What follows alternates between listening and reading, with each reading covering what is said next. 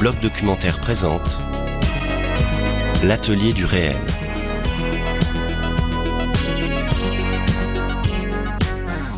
Bienvenue dans l'Atelier du réel, le podcast du blog documentaire, un podcast en partenariat avec la SCAM qui vous invite à entrer dans les coulisses du cinéma documentaire. Aujourd'hui, c'est dans les coulisses d'un univers impitoyable où nous vous invitons à entrer, alors non celui de la célèbre série Dallas, mais néanmoins dans celui d'une autre grande ville du Texas, psychédélique, arrogante, pleine de paradoxes, à savoir Houston.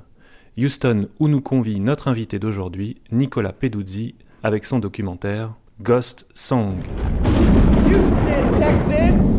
Oil, sex, alcohol, and drugs. And most of the time at the same time. That is your king. There is no God. There is no God in this place. What time it is? It's time to lay 'em down like a fresh set of dominoes. To all the players, all the pimps, all the bitches, and all the. And who's the man? Who's the boss? Who's the nigga that makes the Bonjour Nicolas Peduzzi. Bonjour. Alors pour vous présenter brièvement, nous pouvons dire que vous avez été comédien, vous êtes réalisateur, vous avez étudié le théâtre et le cinéma à New York. Là-bas, vous avez joué dans une pièce mise en scène par Suzanne Batson, pièce que vous avez coécrite. Vous avez également réalisé sur place des courts-métrages, des vidéos. On vous a vu à Paris sur les planches dans Les Fausses Confidences ou Ivanov, mise en scène par Luc Bondy au théâtre de l'Odéon. En 2018, vous réalisez un premier long métrage documentaire, Surfs and Bell, un film qui se passait déjà au Texas, et vous revenez donc cette fois avec Ghost Song, votre deuxième long métrage, qui a donc pour décor Houston, et dans lequel vous suivez trois personnages. D'un côté la rappeuse et membre d'un gang Alexandra dit OMB Bloodbath, et de l'autre deux amis, deux trentenaires, anciens gosses de riches mais reniés par leur famille, William et Nat. Tout cela tandis qu'un ouragan approche et s'apprête, comme on dit, à déferler sur la ville.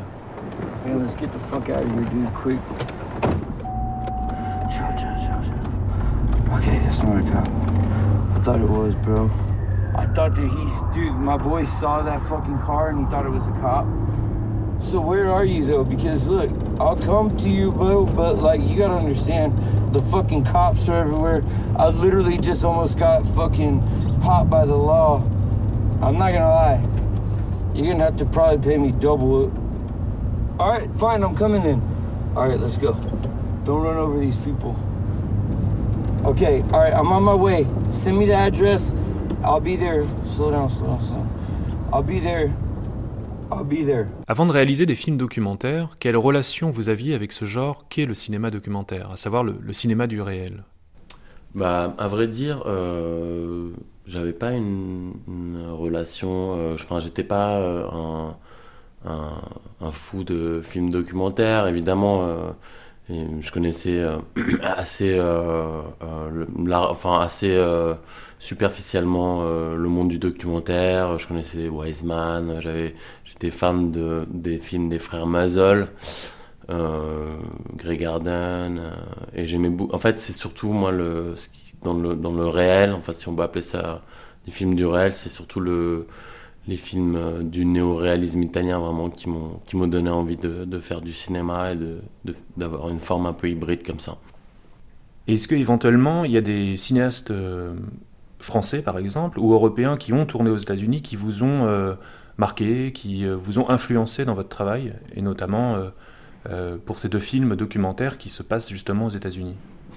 Euh, c'était surtout euh, pour le, premier film, c'est surtout les frères Mazel qui m'avaient inspiré, que c'est des documentaristes euh, qui ont fait Salesman et Grey Garden. Grey Garden, c'est un film qui se passe au Hamptons. et C'est c'est des deux femmes qui viennent d'un milieu comme ça très très aisé, qui sont des cousines, je crois, de Jackie Kennedy qui se retrouvent euh, euh, comme ça clo- clochardisés dans une immense maison euh, aux États-Unis, mais de, réalisateurs européens. En fait, j'ai commencé ma, ma j'ai fait une école de cinéma et de théâtre aux, États-Unis, donc c'était surtout une d'abord une culture du cinéma peut-être nord-américain et plus des réalisateurs nord-américains qui m'ont inspiré au départ. Ensuite, il y a eu beaucoup de le cinéma italien parce que j'ai vécu aussi pas mal en, Italie. Et donc, ouais, c'est plutôt des les Européens, c'est plutôt des, Italiens qui m'ont inspiré. donc non, plutôt non, plutôt au départ, c'était des Américains. Parlons maintenant de la manière dont vous êtes parvenu au projet de tourner Ghost Song, ce qui implique, il me semble, de faire un petit détour par votre précédent film.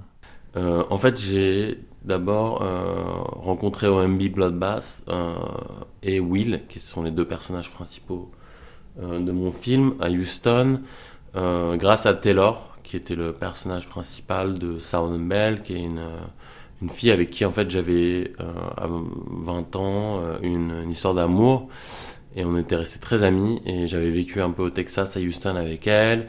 Elle m'avait euh, j'étais euh, elle m'avait introduit à son milieu comme ça de, de pétrolier euh, du Texas très conservateur républicain qui était un milieu complètement auquel j'étais étranger.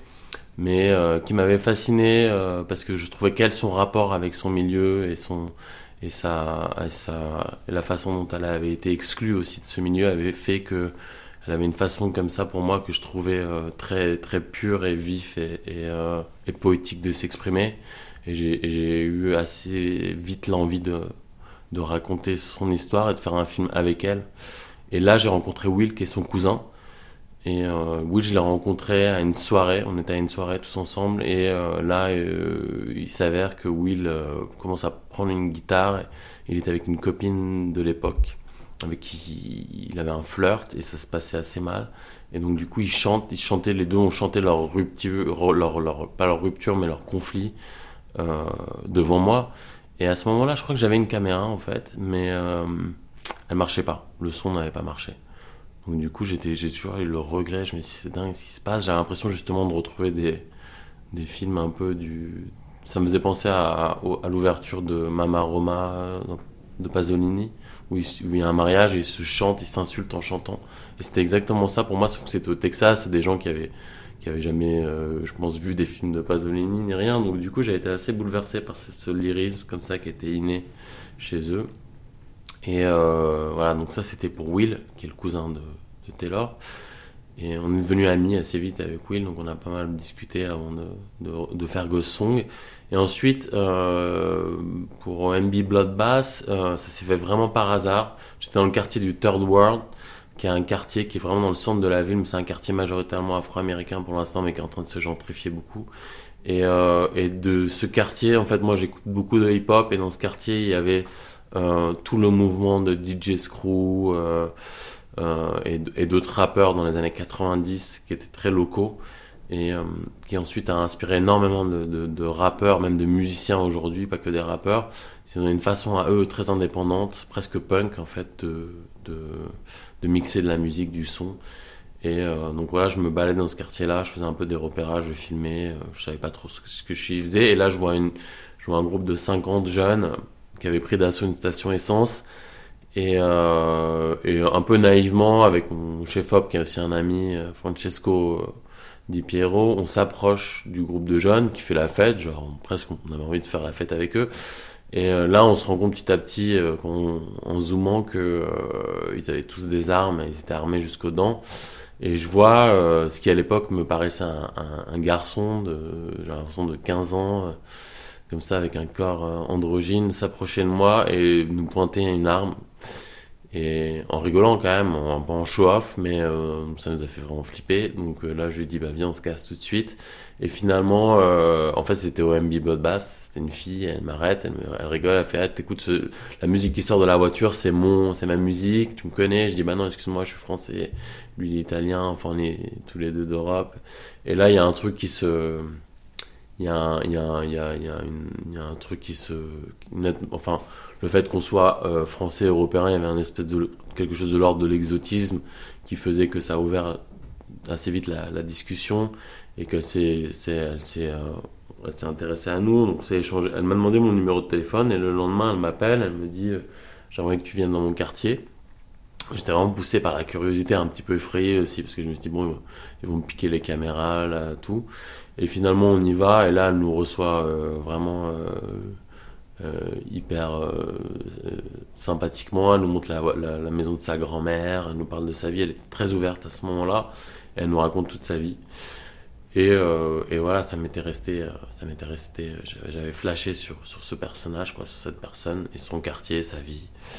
Et donc, voilà. Donc là, je, finis le tournage de Southern Bell et ça me reste je, reste, assez marqué par Bloodbath et on commence à s'échanger en fait sur les réseaux sociaux, sur Instagram.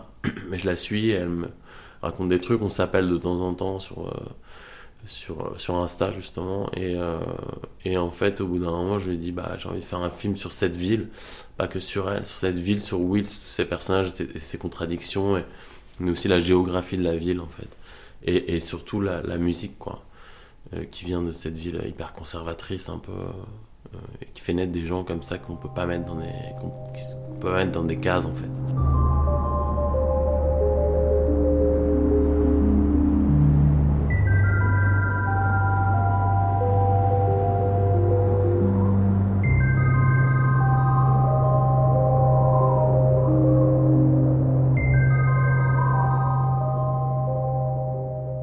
On est donc à Houston, au Texas, unité de lieu de laquelle on ne va jamais sortir pendant toute la durée du film, semble-t-il.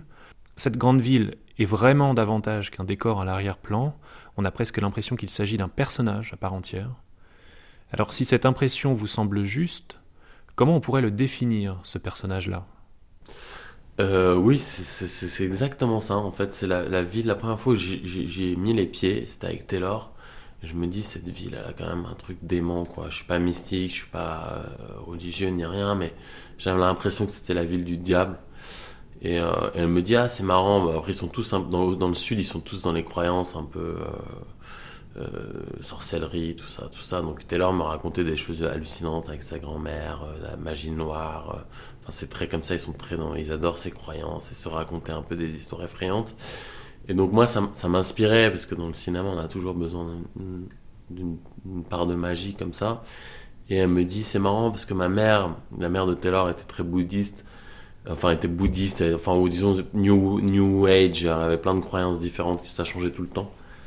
Et elle dit, le Dalai Lama est venu à Houston et il trouvait que c'était trop dark, il est parti de cette ville. Et moi, je me dis, bah, c'est exactement la ville que j'ai envie de, de filmer. Donc j'avais toujours eu cette envie euh, de faire quelque chose sur cette ville.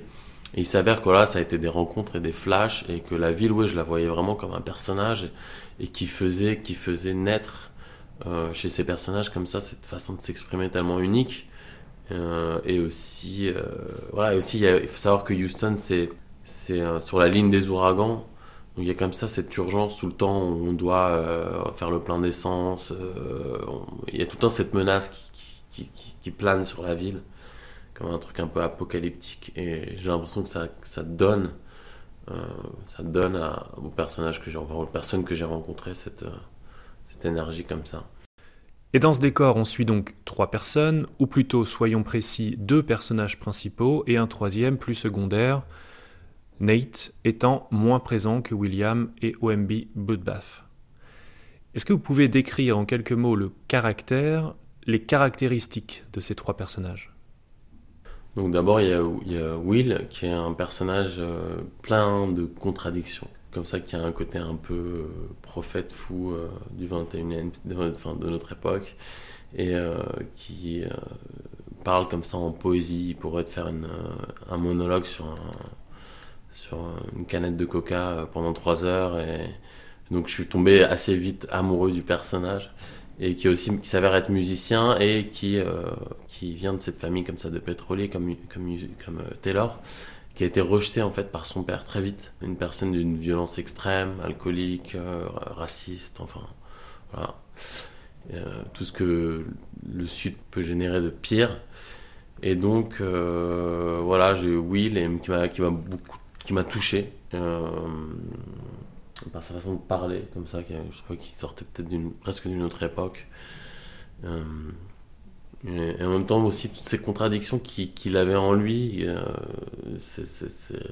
il a une mère, par exemple, euh, juive new-yorkaise, et ça, il n'en parle jamais à personne, parce qu'à Houston, c'est encore, quelque chose qu'on cache un peu. c'est très conservateur. Il, était dans une école très conservatrice. Il a un père extrêmement conservateur raciste, mais lui, il, traînait vite avec des, gens de tous les milieux et avec qui il faisait de la musique et tout. Donc il y a, voilà, il y a, quelque chose en lui de, notre époque, et surtout de, du Sud, moi, qui me, fascinait.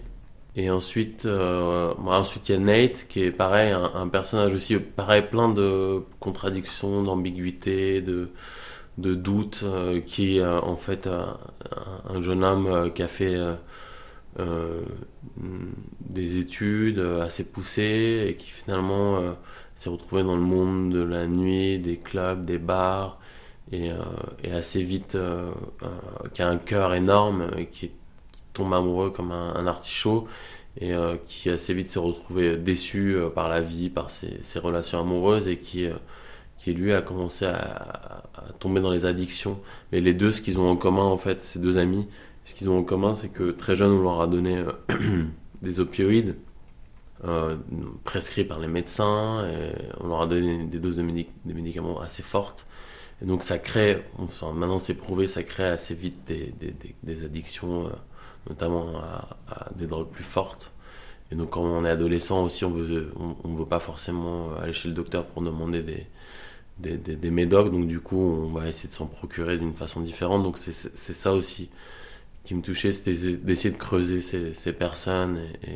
Et, ensuite il y a OMB Bloodbath, qui est une rappeuse de Houston, euh, qui euh, elle euh, a commencé à rapper quand elle avait 9 ans.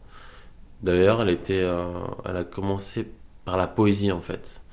Et elle lisait beaucoup des poètes afro-américains comme Hughes, ou aussi elle aime bien Angela Davis. Et donc elle a commencé par ça. Et ce qui est drôle avec OMB Bloodbath, c'est qu'elle en parle, mais elle dit en fait moi j'ai dû simplifier beaucoup mes textes pour pouvoir, pouvoir passer des messages aux gens et pour attirer l'attention et donc j'ai commencé par des trucs violents parce que je voulais euh, capter l'intention et surtout je voulais pas prêcher quelque chose en fait. Je voulais pas euh, leur, leur, faire la morale à travers mes musiques. Je voulais raconter vraiment la rue. Donc j'ai commencé par des textes un peu poétiques euh, avec des choses plus, plus profondes et tout. Et finalement j'ai compris que c'était pas ça que, je voulais faire et c'était pas du tout prêcher aux gens et c'était plutôt capter leur attention pour ensuite éventuellement elle avait tout un plan de un business plan. En fait ensuite éventuellement là passer des messages dans, mes sons et c'est ce qu'elle essaie de faire aujourd'hui mais elle le fait jamais d'une façon euh, euh, didactique ou, pédagogue c'est toujours un truc où elle raconte elle dit je, vous, je te raconte ce qui s'est passé à mes amis à des gens avec qui j'ai grandi qui ont fini qui ont, fini en prison qui sont morts ou sinon je te raconte aussi ce que moi je fais et, de la façon dont ça s'est passé même avec mon parcours et donc elle dit je veux jamais en fait euh, prêcher donc elle a cette façon-là aussi, moi, qui, qui m'intéressait beaucoup. Et il y a un truc très poétique chez elle, même dans sa façon de parler tous les jours.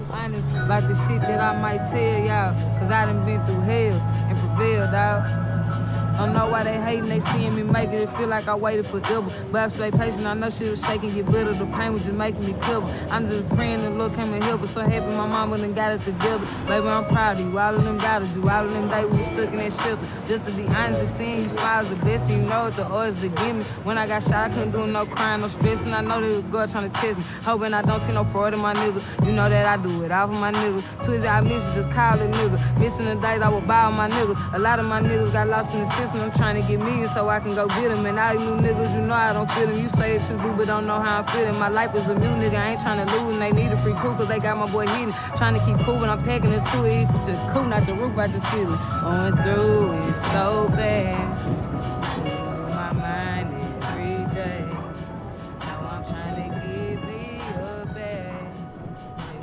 Chacun vit avec des démons intérieurs, je crois que c'est assez clair quand on voit le film.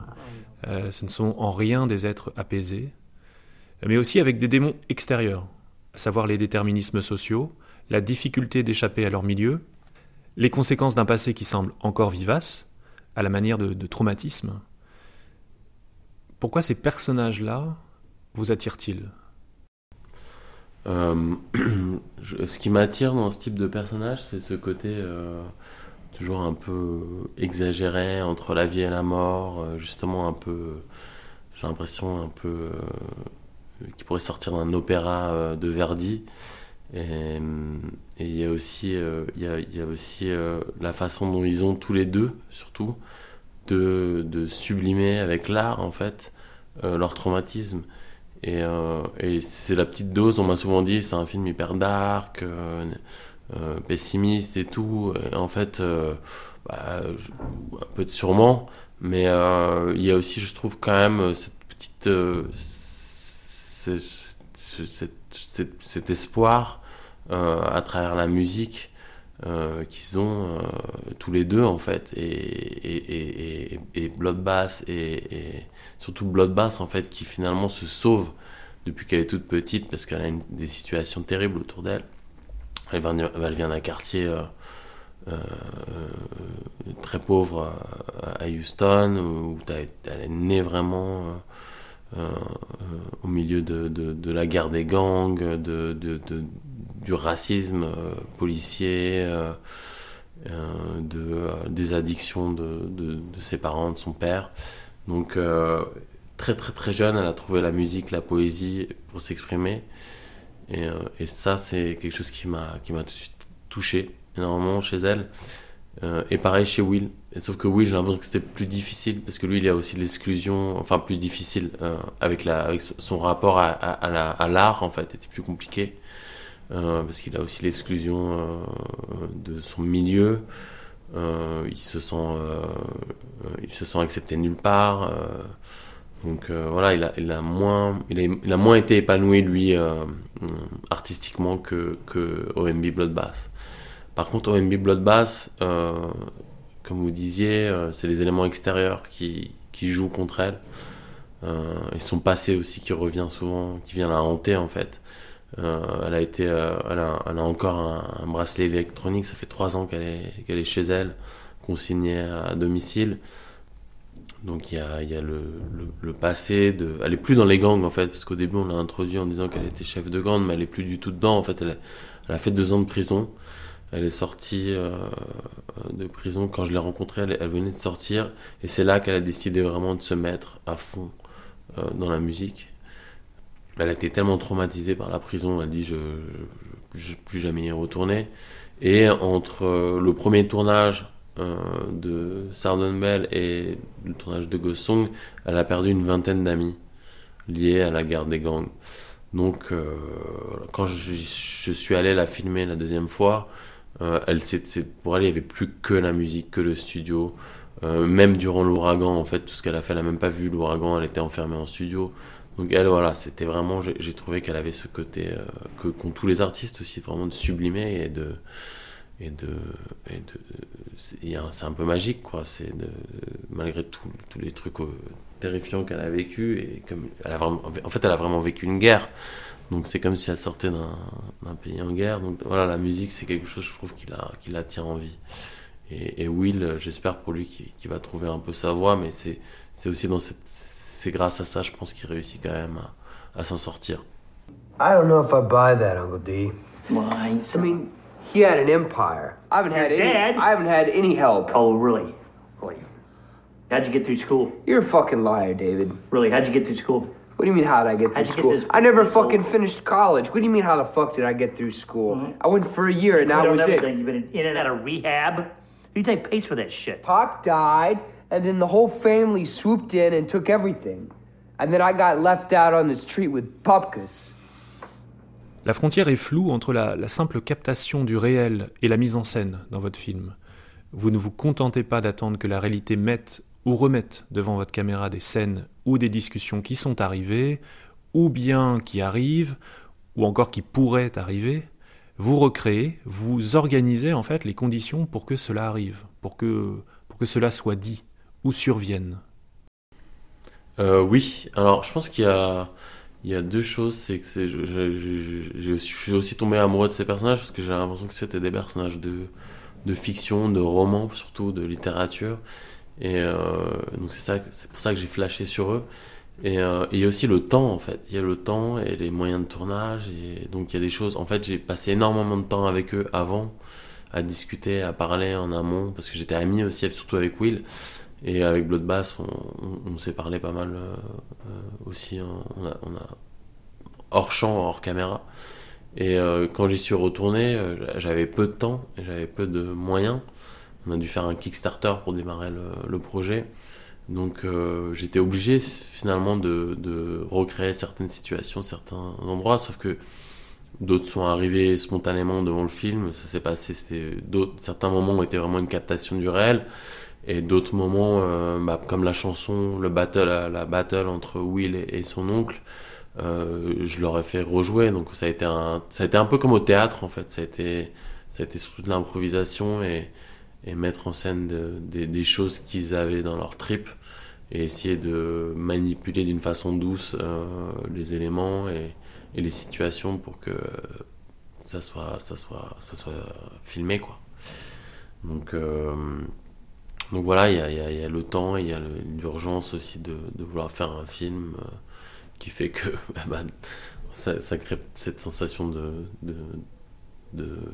ligne un peu un peu flou entre la fiction et le, et le documentaire. Et vous avez aussi décidé de ne pas indiquer aux spectateurs les liens que vous, cinéaste, vous avez avec euh, vos personnages. Euh, pourquoi au montage il y a cet effacement de vous-même, de votre présence? Je, de temps en temps, il, me regarde un peu ou il regarde la caméra, donc ça j'ai tenu, j'avais envie de le, garder parce que j'avais pas envie de faire semblant que, la caméra n'est pas là, donc c'était important de garder ça de temps en temps, on entendait hum, hum de ma part, mais pas plus, euh, ce qui a rendu un peu fou mon, monteur. Euh, mais euh, je me sentais pas non plus un personnage. Enfin, c'était, j'étais pas intéressé par. J'avais plutôt envie de laisser parler les personnages que moi les faire parler. Et c'est des personnes qui ont tellement de choses à dire que finalement, ça s'est joué comme ça et ça a pris le dessus, quoi. Et euh, c'était plutôt, c'était plutôt eux qui avaient des choses à dire. Moi, j'étais plutôt en écoute. Donc, euh, ma relation avec eux, euh, bah, Will, euh, c'est vrai qu'on est amis, mais c'était pas suffisant pour justifier ma présence dans toutes les scènes. Euh, donc, enfin là, sur, ce film-là, j'étais plus intéressé à, ce que eux avaient à dire, à les laisser parler. Et après, l'écriture s'est fait beaucoup aussi au montage.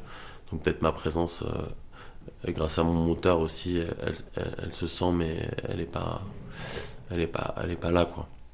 Enfin, c'était pas ça qui, j'avais pas envie de mettre en scène ça. Finalement, je trouvais que c'était des personnages tellement, euh, euh, tellement uniques à la fois, tellement houstoniens en fait que, voilà, moi j'avais, j'avais pas grand chose là à faire dans ce film-là. Alors la construction du montage ressemble à une balade assez hallucinée dans la vie de vos personnages et de la ville, un peu comme un trip euh, qui vous met groggy ou, comme un rêve aussi. On ne sait jamais, par exemple, euh, ce qui nous attend. Comment vous êtes parvenu à ce résultat?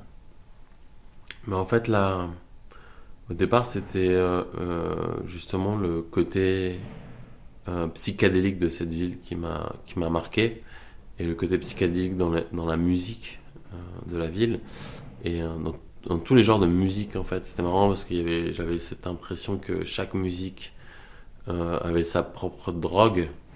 Et donc, euh, on en parle au début avec Bloodbath. Elle disait Jimi Hendrix, il prenait une telle drogue. Et euh, moi, de temps en temps, si je, joue de la musique de cette façon, si je prends cette, si je prends de la codéine, si je bois de la codéine, pardon, ça va me ralentir. Ou si je prends quelque chose d'autre. Et le blues, c'est notre drogue. Le rock, c'est notre drogue. Bon, après, c'est pas très, c'est pas très catholique de, dire ça, mais c'était quelque chose qui, me plaisait bien, moi, ce, ce rapport qu'ont les musiciens euh, à la drogue et, euh, et, la façon dont, les drogues peuvent influencer la musique. Et j'avais envie, en fait, ça m'amusait de jouer avec ça au montage et avec, euh, avec le, choix musical qu'on avait euh, aussi euh, à, l'intérieur du film parce que beaucoup chantent et il y a du hip-hop, mais euh, à l'extérieur. Et c'est une ville comme ça qui est vraiment, de par la, température, le climat, fait très très très très chaud. On a, en fait, on a, même si on prend pas de drogue, ni, même si on n'est pas sous influence de quelque chose, on, sent cette chaleur. L'été, il fait extrêmement chaud, c'est moite. Donc il y a une moiteur aussi qui rend un peu les choses lentes, quoi. Et, euh, je pense que ça a beaucoup influencé la, la, musique de, de Houston, c'est la lenteur, la moiteur. En fait, Houston s'est construit sur des marécages, donc il y a ce côté aussi marécageux. Et j'avais envie de, au montage, avec mon monteur, on avait envie de faire ressortir cet, cet aspect-là des choses.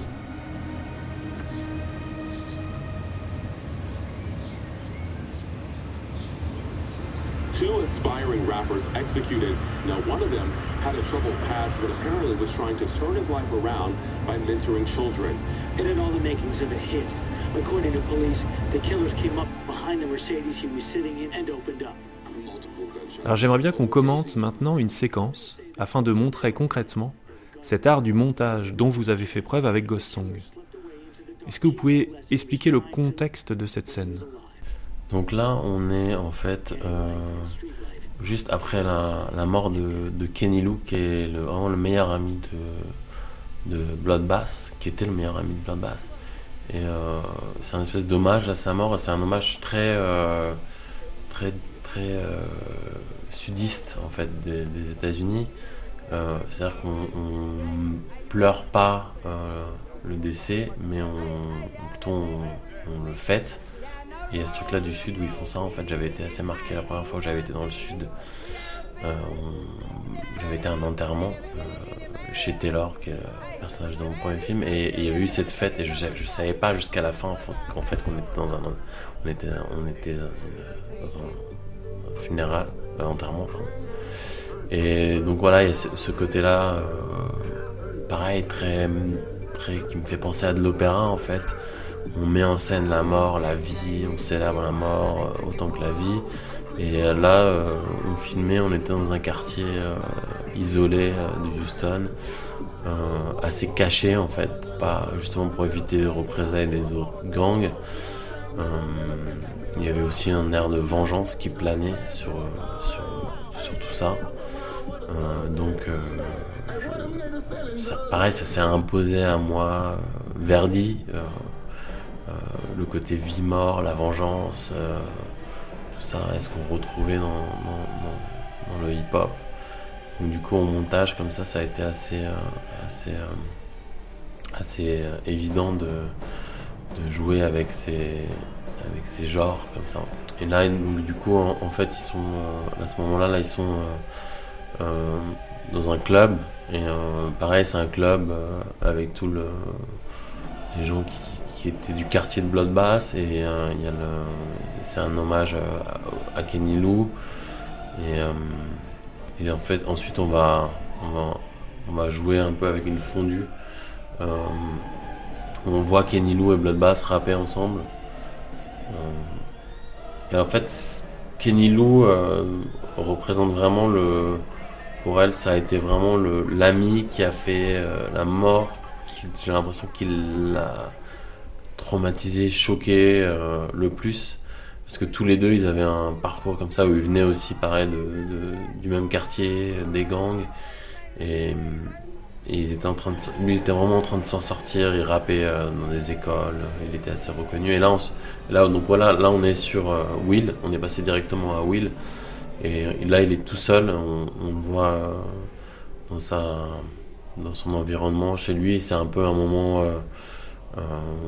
justement un peu plus, plus, vraiment documentaire classique où il nous parle de sa vie, il nous, il nous explique en fait. Il s'est beaucoup ouvert à nous. Et là, il, y a, une colère comme ça où il se remémorait euh, euh, des violences qu'il avait subites euh, par son père. Ce rejet, des, en fait, dans le montage, on avait envie de montrer un peu ce, ce rejet que les deux, les deux protagonistes subissent aussi des, des pères, mais aussi des pères un peu plus symboliques d'un père des États-Unis, quoi, de leur pays. On a l'impression qu'ils sont, ils sont exclus de ça, exclus d'un, euh, des personnages qu'on n'arrive pas à mettre dans des, dans des, dans des cases. Et il y a cette même colère, en fait, qui est, là chez les deux. Euh, ces deux personnages qui se croisent jamais finalement, qui vivent dans des mondes complètement parallèles, euh, même séparés par les, par les, autoroutes, par le genre de musique. Donc voilà, ça c'est quelque chose qu'on qu a essayé de montrer au montage. Et à un moment, on voit euh, des images des images d'archives euh, de quelqu'un de dos euh, qui est finalement qui est pas le père de Will mais c'est un pétrolier qu'on avait filmé et Will était là à ce moment-là mais qui représente vraiment l'homme du Sud, good old man du Sud, très comme ça, très conservateur, euh, raciste, euh, euh, d'un milieu particulier qui a, qui a vraiment rejeté Will et qui le, qui le met, euh, qui le met dans des colères noires à chaque fois. Et il y avait ce, ce- ce- cet homme qu'on avait filmé qui était, qui était un oncle, euh, enfin qui, était quelqu'un proche de la famille de Will et Taylor.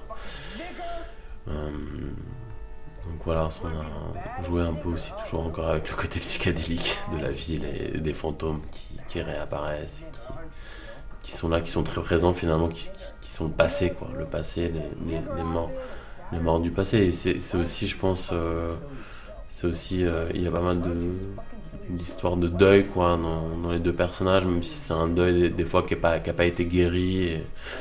euh, comme avec Will.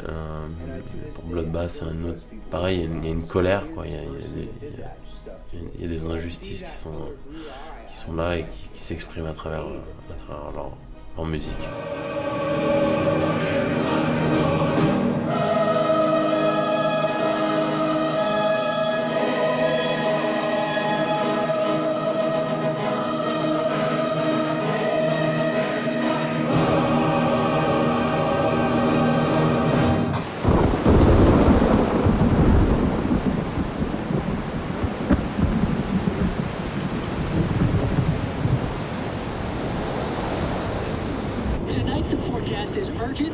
Distressing. This is a very, very bad scenario for us here. Hurricane intensifying rapidly, expected to slam into On a évoqué plusieurs fois la tragédie au cours de cet entretien, et la dramaturgie de votre film, c'est cet ouragan qui approche peu à peu. Au-delà de la réalité de la météo là-bas, faut-il y voir un symbole, comme une menace symbolique qui planerait sur la vie cabossée de vos personnages? Euh, ouais, oui, je pense que c'est en fait peut-être un symbole. Oui, il y en a sûrement un symbole. Euh, c'est surtout, euh, c'est surtout la, sensation de, d'urgence que crée ce comme ça. Cette, en fait, c'est tous des survivants de, de, Harvey. C'est un ouragan dont, on a moins entendu parler que Katrina, mais qui était aussi fort. Et, comme les, habitants de Houston sont quand même habitués, ils ont eu beaucoup d'ouragans. Et ils ont aussi, euh, après Katarina, ils ont euh, hébergé une grande partie de, des gens qui venaient de, la New Orleans. Euh, donc il y a eu ce, comme ça ce- cette, proximité au, désastre climatique qui est, présente et qui est présente en fait tout le temps chez eux. Il y a aussi à, à Houston, même, même quand il n'y a pas des ouragans, pendant la saison des ouragans ou des pluies, il y a des inondations très fortes euh, et souvent les quartiers, le, le- le- quartier de Bloodbath se retrouve sans électricité, sans, sans, sans, sans eau. euh.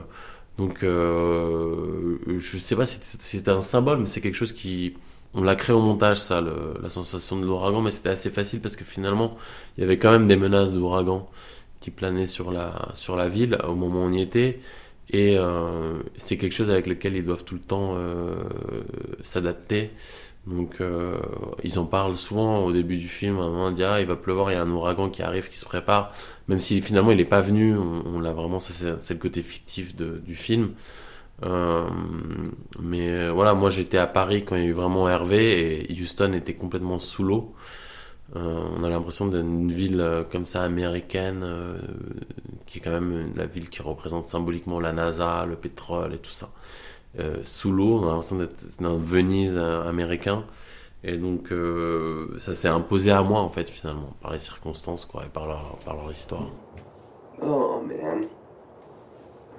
Look, man, I'm out of my meds and I need something close to it. And I'm thinking some Xan. You don't move for less than 300? Are you serious, man? Dude, we were friends once upon a time, you know.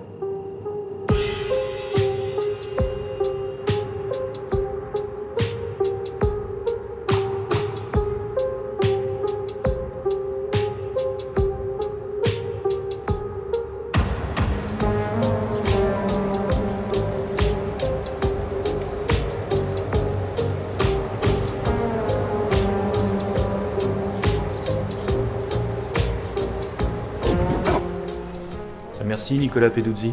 Merci à vous.